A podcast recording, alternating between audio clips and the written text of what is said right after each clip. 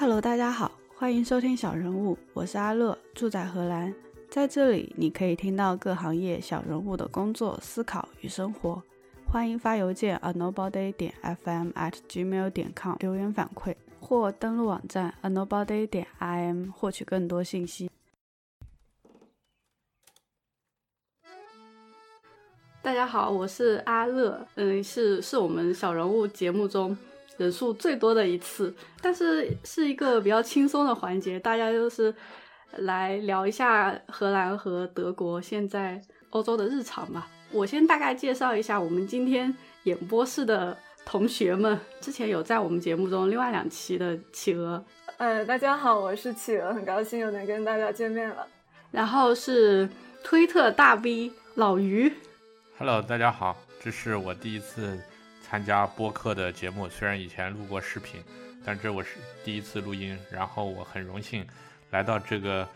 欧洲的演播室哈。所谓的演播室，其实我是坐在自己家里，然后跟大家交流。Hello。然后接下来是小刘，我们第一期的嘉宾。大家好，我是小刘。对，今天虽然我们说所谓的这个演播室就是分处三地。我和小刘在荷兰的阿姆斯特丹，企鹅现在是在荷兰的丹博斯，然后老于哦，我现在在东德，一个跟中国有非常多历史渊源的地方。大家先介绍一下自己是呃什么时候来到的，现在住的地方。老于先开始。啊，我是我们是呃去年九月份到德国来的，然后我老婆跟小孩是去年十一月份到德国来的。呃，我是二零一七年四月份搬到荷兰来的，在此之前，我是二零一零年来到了欧洲，现在是在欧洲生活的第十年。嗯，这个我们在第三期节目中有具体的，嗯，企鹅的在欧洲的十年是怎么样子，大家可以去听那期的节目，到时候我会把链接放过来。然后我和小刘是，我是去年五月二十号到的荷兰。啊，我是二零一九年三月底到的荷。今天我们节目的契机呢，也是因为德国和荷兰都处于新冠疫情下，然后大家都在呃 lockdown 的状态下，我觉得还蛮寂寞的，就是还挺想找人聊一聊天的，所以就凑成了 这样一个。嗯，我觉得挺好的，尤其聊一聊天。现在我们这里天气很好，啊，晴空万里。然后窗外这个割草机，割草机正在自己去割这个草啊，那我就坐在这里非常安心的跟大家聊天啊。你们是有自动割草机是吗？嗯，是的，好高级。因为我知道你们两个人，你们两个人家里都是有院子的。呃，是这样，我们现在住的这个地方是有院子，但是我们还没有买房子，所以现在我也很难定义什么是严格意义上的家。就是一家人在一起，我觉得就可以认为是一个家了。嗯，就不管是租的还是买的还是怎么样，总之我觉得，嗯，心能安定下来，应该就是算是个家的地方吧。哦，好的，谢谢。嗯，那我现在窗外呢也是天气晴朗，但是太阳因为西晒，所以的话就是烈的比较刺眼，我就关上了窗帘。我们这里的话，因为属于阿姆斯特丹的一个小公寓，然后是在顶楼嘛。就有一个大的阳台，但是上面已经长满了杂草。昨天还有一一朵小花在那里。其实昨天太阳特别好，但是今天云比较多。其实好久没有下雨了啊。哎，我感觉从 lockdown 之后就没有下过雨了。对，感觉荷兰三四月的比较典型的天气是阴天一阵，雨一阵，晴天一阵。但是现在 lockdown 了之后，好像都是晴天，这个天气简直是迷了。嗯。那我们这里好像三月份还下过雪呢，然后这个 lockdown 以后有下雨的，然后有几天风特别大。各自介绍一下自己在 work from home 的时候遇到了什么问题吧。比较一个奇葩问题就是，一开始很多人都因为都在家办公，然后那个包括公司的一些 VPN 什么的都有一个很大的那个流量，然后直接出问题了，然后搞得。前几天大家都没法正常的办公，其实最大的问题就是那个开会的问题，因为我们用那个 Zoom，然后有不少人就是会有一些网络上的问题，因为刚好这段时间 Zoom 的那个整体的那个用户量直接上去了，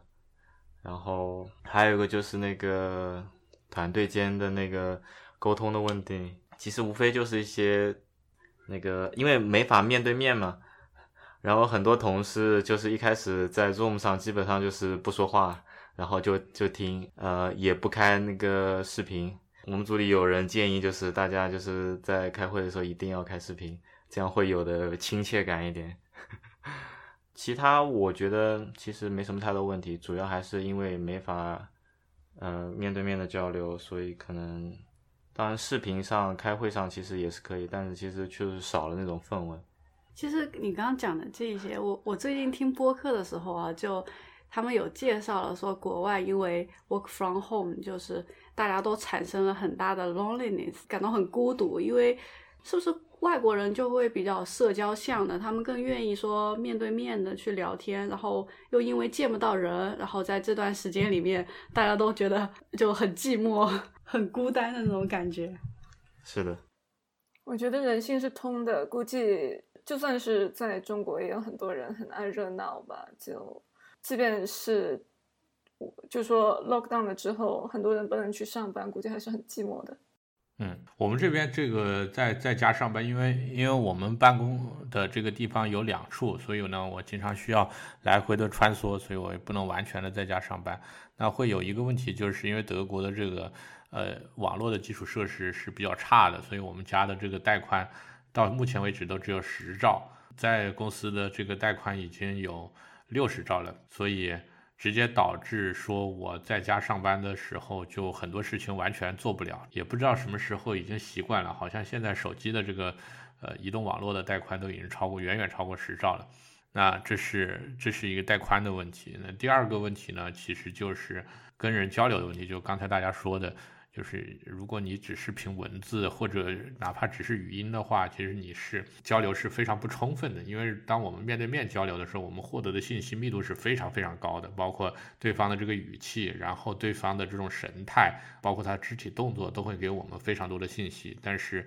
如果在家的话，你会瞬间发现，单纯的依靠文字或者是视频的交流，其实是你这个信息的承载量是远远不够的。那我们同事也是说非常，现在德国已经放开了嘛，就是说可以不用在家上班了，那大家都很高兴，又可以见面了啊。但是呢，我跟你们的身份不一样，就是我在家上班的话，我有一个好处，就是我有非常多的时间来陪我们家小朋友啊。我觉得这个是一个非常非常好的事情，就是。可能我之前就比较愿意花时间跟他在一起，所以我也看到我有很多朋友抱怨说在家上班，在国内的哈说在家上班的话，这个小孩对他是很大的打扰。就是呃抱怨的这些人，我直观猜测可能之前更习惯说呃小孩会交由特定的人去照顾啊，你还没有跟他形成一个很好的这种约定的方式，比如说我可以花很多时间来陪你，所以那大家就是会有一种。这种水乳交融或者犬牙交错的这种状态，那确实是会对你的工作有非常大的影响。比如说你正在开会，然后小朋友突然来把你电脑关上了啊，或者你正在编程，他突然来按两下啊，这种也是可以理解的。这边的话，主要是碰到有三个问题。第一个是你可能会同时接受好几个同事的讨论，或者是嗯 online call，他们相互之间不知道他们都在找我。我经常因为有好几个 call 直接就是呃往我这里一扔，我整个人就直接崩溃了。比如说我正在一个讨论之中，正讨论到兴头上的时候，另一个同事在线等急，我有一个 bug 需要你看。呃，我那个时候我会反应不过来，我会直接忽略信息。当我跟前一个同事讨论完之后，我就会把中间那个找我的同事的事情给忘了，就三番五次的出现过这种情况。呃，如果你在场办公的话，啊，你就会知道，呃，我跟另一个同事在讨讨论，那么就是另一个同事他们就看得到，说啊，那就不要打扰了。这个时候，但是因为在线办公了之后，你不知道其他同事的状态，所以经常会出现这些冲突的现象。我觉得可能还是比较普遍的。第二点就是因为现在上班和下班的这个准点的界限不是很明确了嘛。呃，你比如说我的公司大概离我们家有三十公里左右，那么我就知道，哦，下班时间我应该是肚子差不多饿了，我该开车回家了。那么我总有一个确定的时间点，说，嗯，我是要回家的。但现在因为这个界限不明确的时候，经常是差不多下班时间了，就突发奇想，哎，好像这个 bug 可以修了，我有思路了。啊，好的，我去修。啊，修完了之后一看时间，哎，晚上七点半了，我好饿啊，就会出现这样的状况。呃，另外就是第三点是通勤省下来的时间，我觉得。很多都用来思考今天中午吃什么，今天晚上吃什么，以及拿来做饭了。因为我们公司中午是提供午餐的嘛，就不用花这个时间去想到底吃什么呀，甚至是做什么。呃，但是现在这些通勤省下来的时间，全都拿来在想自己的生存问题了。所以就是等于说是一个，怎么怎么讲呢？就是有好处也有坏处吧。哎，其实吃饭的问题我们也遇到了，就是以前的时候就只有我自己一个人吃的话，就随便做一点什么东西。然后现在就是因为小刘也在家里，然后每天到了饭点，他就要来问今天要吃什么，今天要吃什么，就都在这一个小小的空间里面，又要吃饭又要工作。嗯，但是我们这里就算是呃禁足了以后，德国还是可以允许上街的，所以。你会就是一家人一起上街，那你经常会看到，比如说傍晚的时候，很多人啊一家人出去啊散步啊，那在我们这里是很常见的。就我们家附近有一个小公园，嗯，其实也不叫公园吧，就是有一个小水塘，然后里面有鸭子。平时我们去的时候，每次只有一两家人，那现在这一段时间，呃，每次去的话至少是五六家人，大家就是一群群的啊，一小群一小群，然后围着这个池塘转圈。那阿乐，你们就是在阿姆斯特丹呃城市里面是什么样的一个状况呢？就我们很少出门去走动，然后就中午的时候就下去扔个垃圾，或者晚上的时候下楼扔个垃圾。因为我们靠近湖还蛮近啊，河那个运河蛮近的。然后去了之后就已经发现，哎，发现大家已经开始穿短裤了，也都坐在那个河边聊天啊，或者什么之类的。这边的情况是因为我住的这个小区有很多的小孩嘛。呃，也有很多的儿童游乐设施，儿童公园呀，呃，小的运河呀之类的。如果你开窗户的话，呃，上班时间你经常能够听见小孩的尖叫声。就大人在屋子里面上班工作，或者是有一些是允许去呃现场工作的话，可能大人就在呃现场了。那么呃，小孩子呢，又有一些就成群结队。其实都是一家人，就很少有看到，我几乎就没有看到说是好几家的小孩一起。但就说一家里面的兄弟姐妹就经常聚在一起，这里玩一下，那里闹一下，这个还是就挺普遍的。呃，然后其他就见到的是啊，我们这边最近因为天气好嘛，就有好几家我已经看到他们把船给拖出来，在运河上玩了，就是房子边上是有。河河上他们自己的船是不是？对我们这边是呃有一个运河体系嘛，嗯，有一些屋子，他们直接就是有那个停船的船站的，他们平时就直接把船就放在那个船站边上，呃，到了天气好的时候把船开出去。我觉得城市跟农村还是有一点差距的，就比如说像邻居之间的交涉啊，我们这边是很少很少就。出门碰到了打个招呼，但是平常是不会有交集的，就跟在国内的时候城里的生活是一样，就门对门是大家是不太知道，偶尔碰到的话可以打个招呼，但是不会有特别大的交集，就还是蛮孤立的一种感觉。我不知道你们在那个院子里啊，啊，所以我们这里好像没有感觉特别孤立，因为。哎，德国人一般都会每天下午会花一到两个时间，一个一到两个小时的时间在自己的院子里面打扫呀什么。我当然我也不，我也不能理解为什么每天都有那么长时间哈。但是就是大家可以互相打一下招呼啊之类的啊。当然如果是住公寓的话，可能是不会有这样的感觉。就是如果你自己有自己的房子，然后有个院子，呃，大家院子都只隔一个围墙的话，其实是。这种感觉还是比较好的，就是你没有那么多封闭的感觉。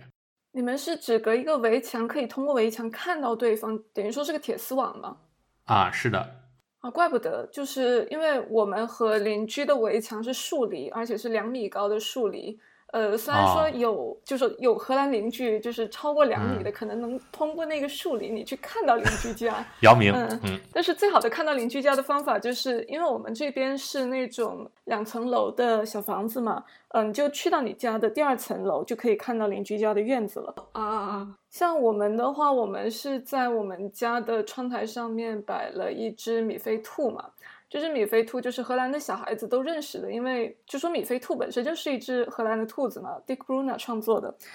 这只兔子就是很多小孩子很喜欢。就我们邻居有一次特地跑过来告诉我们，就是呃看到我先生当时正在呃我们家的前院在打扫嘛，他看到我先生，他就打了个招呼，然后就顺着那只呃米菲兔就聊了起来，说是每一次他的小孙女到他家来的时候，看见那只米菲兔都要叫那个米菲兔的名字，然后就觉得那只米菲兔很可爱。是一种象征。嗯，然后有的小孩甚至路过的时候就开始唱呃米菲兔的动画片主题曲，因为我们家的前院的隔音不是特别好嘛，就小孩唱歌的时候，我们在家里面其实听得见的。我去过企鹅他们家的房子，然后我觉得就是特别荷兰式的，就是那个窗户很大，就是窗台上摆的装饰，就是荷兰的一种风俗啊。我理解，就是因为我来荷兰之前嘛，我就我对荷兰的印象大概就是荷兰豆，然后我就去看了一些书，然后就包括有一本说生活需要幸福感，还有一本是《地狱海平面》。《地狱海平面》这个也是一个南京人，她是跟她老公。也是 relocated 过来，我觉得就跟我还蛮像的一种一个家庭主妇，她住的应该也是村子里的那种，然后就说啊、这个荷兰有这样子一种风俗，就是很喜欢装饰自己的窗子，而且他们是不拉窗帘的，就觉得哎，为什么就是没事要拉窗帘，在家里做什么见不得人的事情，所以他们就崇尚说把那个窗子拉得很大，然后窗台上就是摆满了呃各种各样的装饰品，来彰显这家主人的这种。艺术品味啊，或者是什么之类的。企鹅特，我觉得在村子里可能这种风俗还保留的好一点嘛。呃，在阿姆斯特丹，我觉得也挺好的，因为阿姆斯特丹也有很多那种小公寓，以及是沿街的，就算是几层楼的公寓房，他们也有底楼嘛。就如果你就呃路过这些公寓楼的底层，或者是小公寓的呃底层的话，你就能看见啊，实际上人们还是很喜欢在窗台上面摆一些装饰什么的。就我觉得这个不仅仅是在农村里面，实际上在荷兰的城市里面都还是非常的常见的。呃，感觉这个不仅仅是就说荷兰的一个文化，就算是在北边，你像呃北欧的丹麦、瑞典、挪威，这实际上都还是一种比较常见的现象。呃，因为欧洲的北部会有一个冬天的日照问题，日照的时间会比较短，短了之后呢，就觉得啊，每天都是非常的缺太阳，觉得自己没有晒够，那怎么办呢？就说为了让光线给透进来，他们就把他们的就是落地窗呀，或者是窗户呀，就设计的特别的大，是为了让光透进来，然后让自己感觉舒服一些。就说很多人就一开始可能会不解，为什么把你的窗户设的这么大？这不是把你家的隐私全部看得一清二楚吗？对对对，但实际上，嗯感觉他们更多的就说立这么一个大窗户的目的，不是为了让别人看他们家里就说装修的呃有多么好，实际上就说绝大多数的家庭都还是很普通的，而是说他们需要就是在冬天的时候获取更多的光线，获取更多的阳光。哎，德国会有这样子的风气吗？好像没有哎，我观察到，但是德国人比较喜欢的是日光浴，我不知道荷兰是不是啊？啊，我们邻居已经在院子里日光浴了，当然他们无所谓，就像你说的，因为我们这个只隔一个铁丝网，你也不能去指责人家，对吧？为为什么要指责别人？对 啊，为什么呢？啊，呃，就是据我们在这个德国待了很久的这种同事说，夏天的时候，如果你到湖边去，全都是光屁股的。哦，是是整个脱光的日光浴啊。啊，对对对对对对，啊啊，德国人很喜欢这种啊，尤其一家人在一起晒。那就有点夸张了，因为荷兰我们看到的就应该是穿着泳装已经是最夸张了，就是他把那个草坪是当成海滩一样在晒。啊，感觉夏天还是有可能见到全裸的，只要那一家人不介意。对，嗯，嗯，哦，那那应该还是在家里的自己的院子吧？还是说公园？公园应该不会。啊、是的，呃，但是湖边好像是有。那你们如果有兴趣，今年我到湖边去见证一下。虽然我不能拍照，但是我可以用语言描述给你们。而且德国人不是很严谨、刻板的一种印象吗？为什么会这么开放呢？就是 整个脱掉的日光浴。呃，是，我也就是我觉得可能就我们长期以来对德国人的很多的这个印象是不准确的，就是他有很多时候他做的这种事情是非常严格、非常刻板的，但是在另外一些方面，他又呃跟你想象的这种严谨和刻板，它就完全不一样。他比如说，我认识的几个德国人都特别喜欢开自己德国人的玩笑，比如，呃，比如是这样的，我们上次我们上次去，就因为我们正在那个车行买车嘛，然后上次去的时候，那个车行有个人就接待我们，他说你要买自动挡的吗？我说是的，呃，我说因为我虽然可以开手动挡的，但是我老婆说她可能要开，所以必须要买个自动挡的。我说那只能为了这个未来去买这个自动挡。我说但是这个未来什么时候到来我也不知道。然后他就狂笑，然后我说你们德国是很多人是开手动挡的，我知道。他说哎，你知道啊，我们德国人就是这样的哦，我的车技很好，你看我都开手动挡的，哦，我一定要开手动的，嗯，就是这样的。你每次就是你听到这种玩笑的时候，你就会觉得好像跟他的这种刻板啊、完全呃不搭盖哈，就是他他是一个非常，至少对我来说，他能够非常坦然的面对这种自嘲的这样的一个一个性格，我觉得还是比较好的。嗯，还有上次我们去呃，因为在看房嘛，那个中介也是跟我们讲，然后我们发现一个很有意思的现象，就是有德国很多人他们。结婚的时候找的对象都不是德国人，那那个买车的那个中介，他的老婆是呃越南裔的，也就是他们等于是一九七五年，就是那个呃西贡陷落的时候，他们跑到德国来的，就是他岳父就是那一批来的。然后我们看房的这个中介，他老婆是伊拉克的，然后就呃有非常多这样的故事，但他们也很愿意坦然去接受这些东西。当然，我觉得就是可能阿乐你还。呃，你在欧洲生活的这个时间啊，虽然比我要长哈，但是我觉得可能我的意识某些意识上面已经转过来，我很少说外国人，因为我在这里就是外国人啊，所以我只会说中国怎么样怎么样，我很少再用外国人这种这种这种指代，因为它指代不明，它有的时候是你把自己放在中国的这个场域里面，你会觉得外国是指中国以外的这个地方，但是我们现在处在这样一个这样一个处境里面，其实我们自己就是外国人，对吧？嗯，所以说“外国人”这个词是按照环境来说的吗？还是说按照自己的身份来比较的？嗯，我觉得“外国人”这个词，它在那个上下不同的上下文里面有不同的这个意义，对，所以你你需要去搞清楚这个上下文，就跟我们编程一样，对吧？啊，嗯，你在不到同到底这个变量是在一个环呃是在一个函数当中的，还是全局环境？啊，对对对对对对，嗯，对你 Z Z 是指代哪一个？感觉久了之后，我就就是慢慢有一种状态，感觉呃，实际上人还是有很多很多的共性的。你不管是哪一国人，呃，就是荷兰人里面也有荷兰人自己不理解的荷兰人，而且这种情况觉得非常非常之多。呃，其他国家也有一些这种现象，就各国家之间都有一些互黑，拿各国的刻板印象，就是说拿来互黑。虽然有这样的事情，但是就是我个人越来越觉得。啊，实际上人还是有很多很多的共性，所以说现在看人也不会就说是说一个中国人、外国人，甚至是用某国人，可能只会就说在写某个故事的时候会用某国人，只是用来指代那一个人而已。但实际上就说对每个人，我自己感觉啊，呃，Maria 就是 Maria，呃，Hannah 就是 Hannah，呃，Sally 就是 Sally，还是很不一样的。就是他，他有他自己的名字，他这个名字他也代表的他自己的人格，对对自己的人格，而不是说 Mary is a Chinese。嗯嗯，然后这些 Chinese 也没有什么特别的意思，就是嗯，对对对，啊是，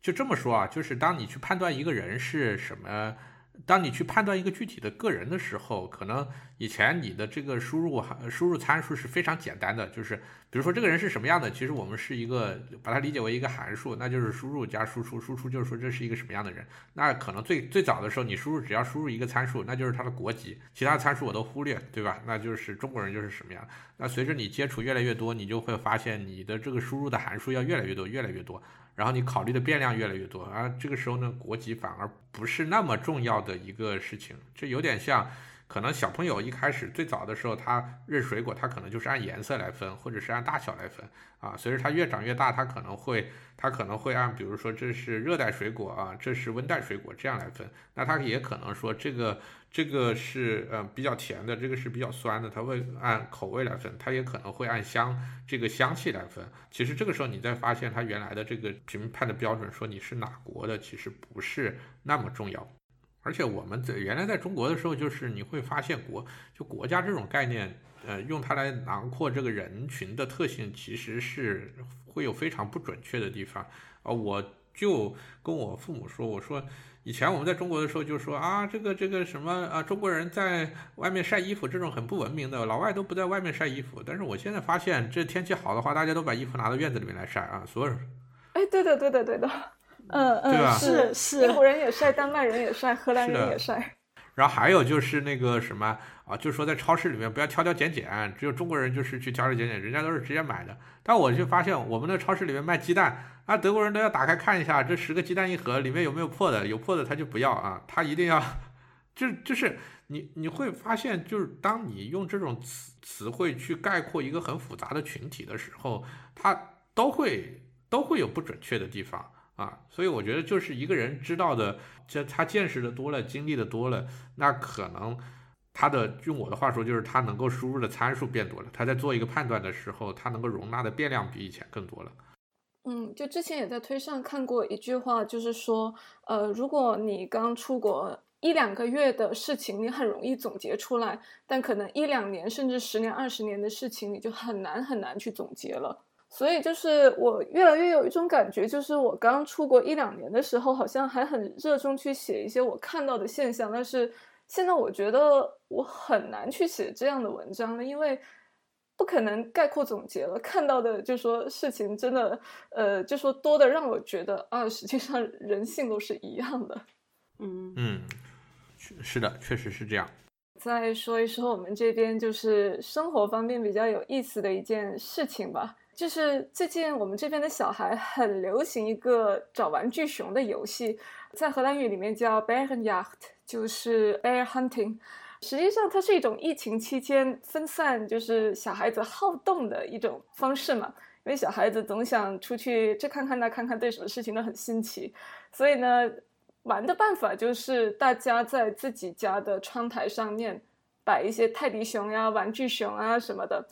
呃，小孩子呢就坐在呃三轮车里，就荷兰很流行一种三轮车嘛，它的车筐在前面，呃，小孩子就一家两三个小孩坐在这个三轮车的车筐里面，就他们的爸爸或者是妈妈把他们载着在那个小区里面到处走。呃，小孩子呢就坐在车上就看着啊，这家有一只熊啊，这家有两只熊啊，那家的三只熊为什么都是蓝色的？哎，那家的熊是粉红色的。这是一种很好的，就是说分散小孩子的注意力的方式，而且就说意外的有很多人就说参与这个就说找熊的游戏。就今天我从外面回来的时候，我就路过了我们这一条街上大概几十间房子吧，然后我数了一下，大概。超过三分之一房子的窗台上面都摆了小熊，那很好找啊。嗯，对，可能另一方面也说明，就是我们这个小区的小孩真的很多，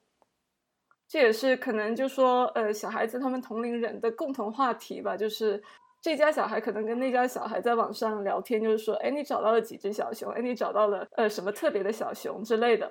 呃，有一个比较好玩的事情是我们我们城市会有个狂欢节嘛，每年二月份这样。这个狂欢节的吉祥物呢是一只青蛙。有些人呢家里面可能没有小熊，他们就在窗台上摆上青蛙，而且还在窗台上写上，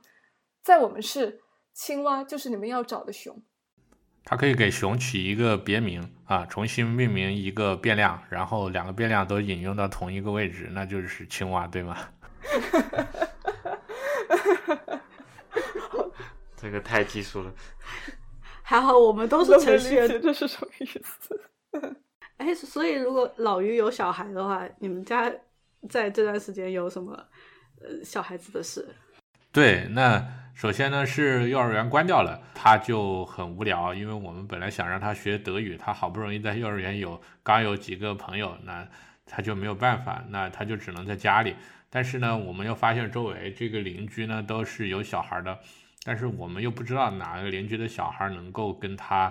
愿意跟他玩，我也不可能一家一家去敲门说我们家有小孩怎么样怎么样。然后后来我就想了一个办法，就是有一个礼拜五的下午天气很好，我们就在院子里面弹琴，然后这一下子邻居的小孩全都出来了，所有小孩都看到了。就是我干脆弹完一个曲子，所有所有人就鼓掌啊，然后我就跟他们所有人致谢啊，然后又弹下面一个，然后我发现这些德国人其实很有意思，你弹德国曲子呢，他们是非常熟悉的，然后呢，你弹一些这个俄罗斯的曲子呢，因为其实东德它历史上是跟俄罗斯有非常多的纠结，包括我们有一些，我问他原来成长的经历，他就说以前在我们东德的话，你学语言。呃，除了德语，那你如果要学外语的话，你就只能选俄语，这是你没有办法的选择。那虽然我们都知道，可能大多数人现在，如果你给他自由的话，他会选择英语啊，但是他们有非常多的纠结。但是如果你弹俄罗斯的曲子，他们也非常乐在其中。那当然，后来你弹这个韩国或者是中国的曲子，他们也非常喜欢。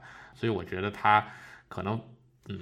不太有那种特别强烈的，比如说民族啊或者国家的这种意识，什么事情都往上面扯啊，好像你在我德国的这个土地上，你还弹这个苏联人的曲子，这个是不行的啊，他是没有的。那因为弹了琴以后，所以就就小朋友在旁边玩嘛，然后迅速的就给大家的这个印象。那后来。第二天就旁边就有一个小女孩，就跟我老婆他们聊天，跟我打招呼。后来我那个小朋友就可以跟她玩了，他们就隔着这个铁丝网就可以打排球。这个铁丝网可能就只有一米高啊，所以对他们来讲正好是一个合适的这样一个高度，他们就在这里打打这个球。这是第一个。那第二个呢，其实就是我们每天这个下午大概六点多钟吃完饭，我们就带他出去骑自行车。那他原来是不会骑自行车的，所以他的自行车后面还有两个小轮子，就一共有四个轮子啊，他只会骑这个啊。那后来呢，我们因为这个旁边有很多的这种草地啊，很大的草地，那后来有一天就突发奇想说，哎，那你要不然你在这里试一下，说两个轮子骑，你看行不行啊？后来发现呢，因为这个草地上有个坡。因为我们从小骑自行车的时候，一开始都要骑得很快才不会摔倒。你如果骑得慢了就会摔倒。后来就发现，从这个坡上溜下去的时候，你不需要踩，你就只需要你就只需要溜下去，然后你保持平衡就可以了。就发现他非常喜欢玩这个东西，而且草地又很软，你就不会摔伤。所以大概就是呃三天还是四天，他就学会骑车了。从第一天。能卸掉两个轮子啊，往下的过程中会摔几跤，然后第二天就往下冲就不会摔跤了啊，然后第三天冲下去就可以踩了，第四天平地就可以踩了，就是这样的。这小孩的学习能力真的是非常强，强到我完全不能想象。现在他已经可以骑个自行车冲上坡、冲下坡啊，每天没有任何障碍了。所以我觉得这也是一个非常好的一个事情。那对于小孩来讲呢，可能很多事情都是你需要去发现的，就是你很难预先去规定它啊。因为以以前呢，就我每天就我不希望他待在家里嘛，所以我就每天都让他吃了饭必须要出去啊转一下。那他经常就会说：“哎呀，我不出去，我为什么每天要出去呢？我就想待在家里。”呃，前两天的时候正好有一天就是我们出去比较早，大概可能六点钟左右就走了啊，因为我。如果是有国内的听众的话，我就给大家补充一下哈，因为如果你在东北这种地方生活过的话，你会知道它夏天天亮的很早，然后天天黑的又很晚，所以在德国这个地方纬度跟中国的黑龙江是差不多的，所以到六点钟的时候，跟中国我们在南方，比如说在上海啊，在湖南啊这种地方，下午四点钟的太阳，我感觉是差不多的，所以我们六点多钟就出去了。那出去骑自行车的时候，会发现哇，六点多钟看到的这个。到处散步的人比之前七点多钟看到的多得多，而且还有那天除了看到有遛狗的人，还有骑马的人，有两个人骑着高头大马，啊然后对，然后我儿子看了就特别感兴趣，然后后来就说：“哎呀，那我以后要早点出去，我要早点出去，我不要吃了饭再走，我要先出去玩，然后再回来啊。”所以我觉得这都是非常有意思的事情，就是小孩子的身上就更加能够感受出来。变化了。他喜欢了，他就喜好非常的明显。是，所以我是觉得很多时候你去带小孩的话，你要非常花心思去琢磨，就是琢磨到。它的那个火花，那个火星什么时候冒出来啊？其实你是不可能说每个人都发个打火机，说你这么去点，你就可以点亮它什么什么东西。你你总要去琢磨，就更像那个，更像拿那个卵石去取火。你噔噔噔噔噔，你要找到那个合适的时机、合适的那个面，你才能把那个火花点出来。哎，他他现在几岁啊？呃，三岁半。三岁半就刚才像你说的那样，就是骑自行车。我觉得就算是可能对这边的小孩来说，也是差不多，就是这个年纪，三岁半、四岁左右开始骑自行车。对，是的，这主要是对我们来说冲击比较大。是在国内的时候，我们都。好像很担心嘛，各种保护，然后家长陪着，就是呃扶着练啊练啊，怎么样怎么样？但是在德国这里，其实也就是穿戴整齐嘛，呃，必须要戴头盔啊。那我发现头盔真的是很有用的，就算你摔倒了，你的头绝对不会受伤的。那只要头不会受伤，那基本上都没有问题。然后经常也就国内可能也比较少找到这种大的空地呀啊，呃，很多都是还是草坪。对对对对对，嗯，那草。很多都是硬化的，而且跟那个呃机动车没有分开，这个大家也不太敢放手让他们去骑啊。我记得我小时候看过一条法律，就是说在中国，实际上你十二岁之前骑自行车上街那是违法的。当然，就说你可能在自家的院子里面练一练，这样没事。我大概是十岁的左右，十岁左右开始就说练骑自行车，然后终于到了十二岁的那时候，我知道我可以骑上街了。嗯，哦，那这样讲起来，我好像是初中才会骑自行车。我觉得就是，呃，在中国的这个法律的执行程度，其实你是不知道，它是有一个非非常宽泛的这样一个范围的。那我们好像，我记得我小学就开始骑自行车了，大概四五年级还是六年级，我就可以自己骑自行车上学了。但是现在好像骑自行车的小孩也也比之前要少了啊，自行车道也比之前要少。对。荷兰这边的话，自行车道还是比伦敦好很多。我不知道德国怎么样，就是它有专门的自行车道。德国应该是没有专门自行车道，但是德国骑自行车的人真的很多。他们非常喜欢骑自行车，然后我们来了以后，就是我们三个人，我们在现在车还没有提，但是我们已经家里每个人都买了一辆自行车了，还买了一个拖车，就是你们可能也见过，就是可以挂在那个自行车后面的，小朋友可以坐在里面。那个拖车就是它平时有四个轮子，你要真的要拖着走的时候，你就它只有两个大轮子，前面两个小轮子卸卸下来，那这拖车比较宽，可以同时坐两个小孩并排坐在里面，就这种拖车。呃，是一个德国人卖给我的，他用了十年。那他最早买的时候，这个拖车是一千两百欧元。那我觉得他们真的是非常愿意在这些东西上面花钱。你想花差不多一万块钱去买一个这种没有任何动力的儿童坐的拖车，对我们中国人来讲，好像是很难想象的这样的事情。嗯，首先是普遍它的自行车的价位就比较高一些，真的。对，像荷兰稍微好一点的牌子的入门车，呃，我就有一辆自行车，大概都要五百多欧，就非常普通的一辆自行车。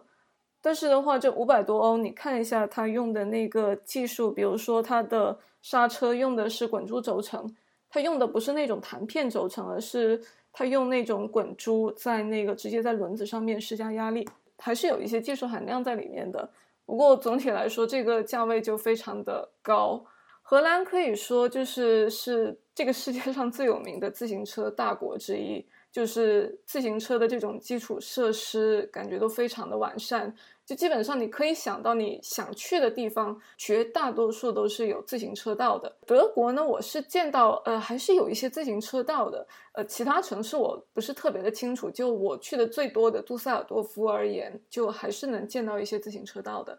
但是就说，并不是说整个城市就说百分之百覆盖自行车道，那是可能在一些主要的街道或者是侧边，你仔细观察一下，还是有自行车可以用的专门车道的。按照德国的这个交规，其实它的自行车跟机动车的路权是同等的啊，也就是说，比如说我们说转弯让直行啊，那也就意味着，如果你是哪怕你是机动车，你在转弯的时候对向有自自行车过来，你也让他。那我其实自己在德国骑自行车，啊，因为我之前驾照不能用嘛，那啊，所以在德国骑自行车的时候是有有很好几次很惊险的这种经历，就是你正在你在一个十字路口，你这样你这样直行过去，然后呢最右侧的车要转弯，可能是一个大卡车或者是什么，他们都开德国人开车都开得很快的，然后你就非常怕。这个时候，当这个车开开从后面追上来到你距离你很近的时候，他突然就刹车了，然后让你先走。德国的高速不都是不限速的吗？呃，是的，这个我就在高速上面开车，据驾照考试推荐是在高速上面开一百三，然后呢，这个但是我在高速上开一百三的时候只能超过货车，然后所有的客车都是比我要跑的要快，就是在国内看起来这种很一般的车，比如说像 Polo 这种，他们都可以开到两百啊，然后我也跟我的那个德国同事聊过，我说为什么会有这种现象？他说：“哎呀，这是没办法，因为我们德国很多人就是 asshole，他他们就是喜欢这么开车，啊，对，他说你想啊，从我们这里开到慕尼黑，呃，开到慕尼黑这种地方，可能呃三四百公里，如果你开得很快，比开得很慢，可能全程下来你也就快个二三十分钟。”那你为什么要为了抢这二三十分钟去开那么快呢？对啊，然后他就会跟我算，这这个十方面，我觉得就体现出这种德国人严谨了，他就会跟我算，会不会算油耗之类的？啊，对，算油耗，你这个时候你的空气阻力是跟你的速度的平方成正比的，啊，你想你的 速度要提高的话，你的油耗会怎么样上升？啊，他们有一些非常奇怪的这种，或者我们觉得非常奇怪的这种思维，比如说我上次跟他聊说，这个美国啊有很多人首先去买枪，我觉得。这个不能想象，他说是啊，我就不能想象美国人啊为什么这么迷恋枪。枪我本来以为他会展开，就是说下面说这个呃持枪是一种，比如说自卫的权利啊，怎么样怎么样。但是他完全就没有，他说美国人都不懂数据，我们都看过数据了。如果你允许持枪，有这个劫匪到你家里来了，那你的死亡率是没有枪的十倍。为什么？因为劫匪到你来家里来，他。如果你允许持枪，他很可能觉得你会有枪，哪怕你这时候没有枪，你们都很紧张，因为你觉得劫匪也很可能有枪，所以你们都很紧张，很容易擦枪走火。他说我值得为了那个十倍的死亡率去去买一支枪，然后说放在家里，我们买一支枪放在家里干嘛？这他会有一种非常奇怪的，我们看来就是非常这种理工科的这种思维去对待这种问题啊。嗯，哎，我想知道德国的女生也是这样子吗？我接触到的，他们也会有一些非常硬核的一些一些嗯习惯，比如说上次我的一个同事啊，其实他职位比我低，然后我说你请你来帮忙，你告诉我一个事情怎么做，他人也非常和善，然后就演示给我说这么做这么做，然后我说好，我知道了，谢谢，然后他就愣住了，他就看着我，然后我说怎么了，我哪里说的不对吗？他说不对，你要做一遍给我看。他就非常严肃的跟我说：“ 我说我为什么要做一遍给你看呢？”他说：“我教你做了，那你就必须要做一遍给我看，然后我才知道我教对了啊，你都学会了。如果你不做的话，那就是不行啊。对，就是对他来说是一种非常本能的一种反应啊，就是不在乎你是哪国人或者你的职位高低，既然你让我教你怎么办，那你就要呃做完了，你必须要确认啊，给我确认说 OK 啊，你学会了，那这样才可以。”哎，那最后这场疫情过去了之后，大家想做什么？嗯，从阿乐开始吧，就是要计划出去旅游了。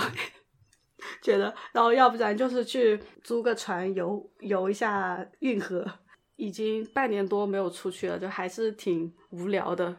主要是想把那个去年剩下来的假给用掉。那老于有什么打算吗？啊，我想去把德语给学了，因为。我现在只会说一点德语，然后呢，我遇到了很多德国人，我觉得他们是非常热情的，但是因为我德语不好，所以没有办法跟他们聊很多，这种我是觉得比较遗憾的。就你跟他们聊的话，你会发现很多非常有意思的现象，之前你想不到的，可以从这种角度，或者是不会想到有这种事情。啊，我昨天跟我一个呃同事聊，他就是在东德这里长大的，我就说我们现在住的这一片。为什么这里这么大一片平地，就是现在都盖的各家各户的院子？他说因为这里原来是苏军的这个营地，就是柏林墙倒塌之前，苏军就在这里有个很大的营地，所以他们就占了这块地方。那现在就用德国人用来盖房子。以我的这种习惯思维，那我肯定就要问说，那个呃，苏联在这里站了这么久啊，那你们是不是怎么样怎么样？但是呢，他就给我讲了一个细节，他说他还是一个小姑娘的时候啊，他有一次路过这个营地，发现这里这个戒备森严啊，门口有个苏军在站岗，然后他就非常紧张，他什么也不知道，不知道要做什么，他就只能给这个呃站岗的苏军敬了个礼。然后呢，这个这个苏苏联的这个战士一旦看到了以后，他也笑眯眯的给他敬了一个礼哦。这个他是说，在他小的时候，他对苏联的印象就是这样的。哎，我觉得这种就这种细节就非常有意思，他就让你知道这个历史是有非常多层次的。那不是说这个你因为他的国籍，或者说因为一个宏大的叙事，你就跟他水火呃水火不容啊，像杀父仇人这样啊。那我觉得这些其实是其实是非常有意思的。嗯，而且德国人跟就东德这边的人跟中国的广大的二三线城市的人，我觉得是比较像的，就是他比较循规蹈矩，然后他也比较守比较安分守己啊，是这样一种。至少我接触的大部分跟中国的广大的二三线城市这种以前的产业工人啊，这种呃习性是非常像的，所以我觉得跟他们相处还是非常有意思的，而且有很多共同点，像我们那个。啊，同事，上次我们两个在呃街上走，他就说，你看那边的很多大房子啊，我就说是啊，他说这些就叫 Plattenbau，Plattenbau，他就是说其实是什么意思呢？就是社会主义楼啊。然后我说那但是看现在看起来，我说这些房子一点也看不出来社会主义的这种痕迹啊。他说你看他，因为他们换了颜色，他说以前这些房子都只有一个颜色。他还没说完，我就说是不是灰色？他就说是，我说啊，对。啊，我说所有社会主义国家的这个楼都是同样的颜色啊，因为你你不用告诉我是灰色，我也可以知道啊。对，嗯，就是想起就是在柏林墙，从柏林墙看到柏林墙的两边的楼的风格都是不一样的，很明显。嗯，现现在还能看到不一样吗？对，现在都还能看到不一样。啊，有机会可以去看一下。对对对对对对，我们要要去，呃，估计这个月还是下个月就会去柏林了。啊，这样啊，你们还方便去？呃，对我们开车去，嗯，比较快。呃，我的话就是过了疫情，其实也没有什么新意，就跟阿乐讲的一样，我真的也很想去旅游。呃，我一直计划了很久，说是夏天我想开车去斯德哥尔摩。呃，在路上我经过哥本哈根的时候，我想停下来一下，去探望我的老朋友，还有我的前房东。我的前房东是个艺术家，七十四岁的一个老太太。嗯，因为他现在毕竟也属于这个疫情的高危人群嘛，所以的话就是最好先不要去看它，我就等疫情过去了之后，我真的很想去看它，抱抱它。对，然后祝愿大家接下来在各自的城市都有美好的未来。好，谢谢，谢谢阿乐，谢谢企鹅，拜拜，拜拜，拜拜。等一下，别走，别走。今天在片头没有说什么东西啊，所以在最后还是要补充几个信息。今天的片头曲呢是老于他多年前手风琴弹奏啊。那我今天选的这一首呢叫《西班牙女郎》，然后我觉得非常切合我们这个欧洲的氛围，就有一种欧洲古典的感觉啊。另外呢，最近的例行惯事就是节目入驻了 Himalaya，英文拼写是 H I M A L A Y A，需要使用海外的苹果和 Google Play 的账户才能下载 Himalaya 的 APP。那也希望大家在 Himalaya 的 APP 上关注我们小人物，谢谢大家的支持。那今天就这样子喽，下次再聊。最后，感谢收听小人物，喜欢记得订阅、收藏、分享。有思考和感悟，欢迎发邮件告诉我们：a nobody 点 fm at gmail 点 com。别忘了登录网站 a nobody 点 im，查阅更多相关信息。